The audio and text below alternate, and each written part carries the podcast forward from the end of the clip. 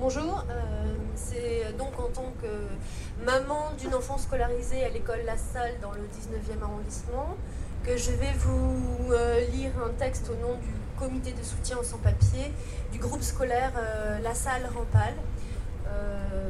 donc ce mardi, à la sortie de l'école, nous avons assisté à l'arrestation musclée d'un grand-père d'origine chinoise suite à un contrôle d'identité dans un café qui jouxte quatre écoles à l'angle des rues Rampal et du Général Lassalle.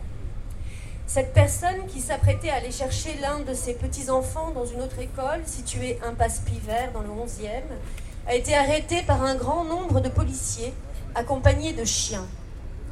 Alors qu'il n'opposait aucune résistance, il a été menotté et jeté violemment dans une des trois voitures qui bloquaient le carrefour. Cette arrestation spectaculaire et musclée, survenue de surcroît sous le regard des enfants, a entraîné l'indignation des parents rassemblés devant l'école Rampal. Face à cette protestation, les forces de l'ordre n'ont pas hésité à brandir leurs matraques, à nous pousser violemment et surtout à répandre massivement des gaz lacrymogènes. Les enfants qui sortaient des écoles n'ont pas été épargnés par les gaz, entraînant tout et brûlure enfants et enseignants ont dû se réfugier dans les écoles maternelles et primaires en attendant la dissipation des gaz.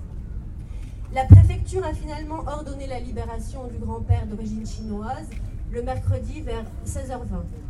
Son seul délit était d'être en situation irrégulière.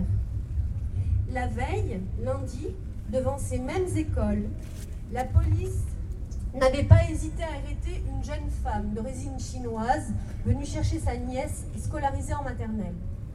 Suite aux protestations des parents, elle avait été finalement relâchée quelques minutes plus tard.